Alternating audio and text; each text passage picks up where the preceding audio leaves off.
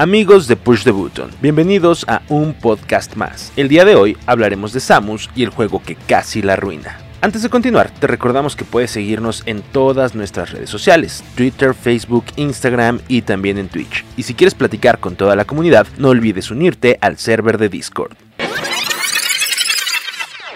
Ahora sí, Other ha sido criticado por muchas cosas, pero la historia y el cómo deformó todo lo que nos habían dicho de Samus es too much. El protagonista silencioso no es nada nuevo, está ahí para ponernos en los zapatos del héroe en cuestión. Samus Aran basó mucho del éxito de su franquicia en ese modelo. Sin embargo, debemos hablar de Metroid Other M, el juego que casi lo arruina todo. Cuando escuchamos el nombre de Nintendo, varios personajes se nos vienen a la cabeza, clásicos y contemporáneos, pero uno de los más importantes, no solo para la gran N, sino también para la industria, es el de la mejor casa recompensas de la galaxia, Samus Aran. Saludos Boba Fett. Además de ser la protagonista de una de las mejores series de la historia de Nintendo, la revelación de la identidad de Samus fue un parteaguas, además de uno de los momentos más impactantes de esa época. En 1986, Metroid llegó al Famicom NES para hacer historia, creando sin querer su propio género, el cual obtendría su nombre 11 años después con la llegada de Castlevania Symphony of the Night. Metroid siempre fue así, por ende el término Metroidvania es redundante, pero bueno. Dejando a un lado el progreso lineal, Metroid se enfocó en la exploración de pantallas diferentes. En vez de múltiples niveles, Samus recorre el planeta de Cebes de manera continua. Explora para encontrar mejoras que le permiten entrar en las habitaciones previamente cerradas. Obviamente, las peleas con los miembros de los piratas espaciales y Mother Brain, las diversas mejoras y el diseño del Power Suite convirtieron a Metroid en uno de los mejores títulos del NES. Pero lo que lo hizo realmente memorable fue la revelación de Samus. Como con cualquier juego de la época, todos creíamos que Samus era un hombre, uno grande y fornido por la constitución del Power Suite, pero eso no fue lo que Nintendo nos dio. Además de todo lo dicho, Metroid es conocido por sus múltiples finales, los cuales solo cambian en un aspecto.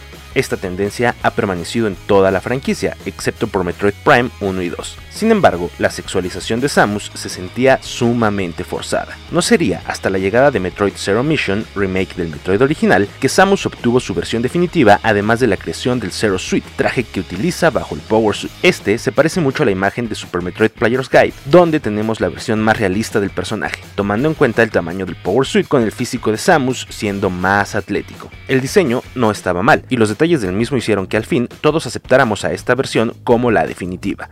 Hasta este punto todo siempre había sido superficial.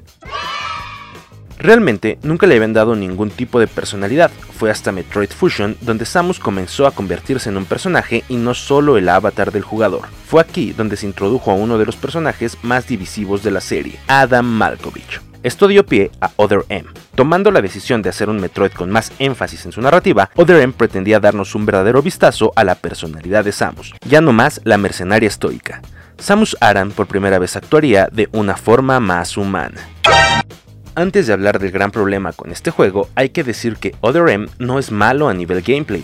Enfocándose más en la acción, el juego desarrollado por Team Ninja es muy divertido, aunque quitaron uno de los aspectos más importantes de la serie, la exploración. Narrativamente, el que Samus tenga acceso a todas las habilidades de Super Metroid tiene sentido, pero debido a esto tenía que haber una restricción.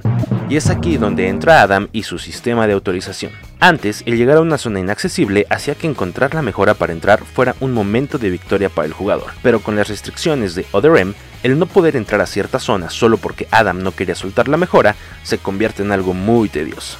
Vaya, en Super Metroid podíamos acceder a zonas supuestamente inaccesibles con aprender a usar las habilidades de Samus. Hasta este punto de la serie, Samus se nos había presentado como independiente y recursiva, utilizando las herramientas en su poder para avanzar a su ritmo. A Samus siempre le valió un pepino las órdenes de la Federación Galáctica, por lo que este sistema de restricciones no iba de la mano con el personaje. Prácticamente, la campeona de los Chozo no puede tomar decisiones propias a menos que su comandante le dé una orden. Para ese entonces, la trilogía Prime, Return of Samus y Super Metroid ya habían ocurrido de manera cronológica, lo que significa que Samus ya había peleado 5 veces con el dragón que se niega a morir. ¿Por qué tanto miedo y shock? Ya lo ha matado 5 veces. De por sí, es raro ver una protagonista como Samus y que le hagan esto en lo que vendría siendo su penúltima misión de manera cronológica. ¿Para qué? En fin, Nada de esto le quita lo asombroso al personaje de Samus, pero es una pena que la primera vez que Nintendo quiso darle más personalidad usaran tantos clichés. Ahora solo nos falta esperar por más noticias de Metroid Prime 4. Si llegaste hasta acá, te agradecemos por escucharnos. Recuerda que puedes seguirnos en todas nuestras plataformas, Twitter, Facebook, Instagram y también en Twitch. Y si quieres platicar con toda la comunidad de Push the Button, no olvides unirte a nuestro servidor en Discord. Con información de Luis Valis, yo soy Leo González de Push the Button y te pedimos que nunca dejes de jugar.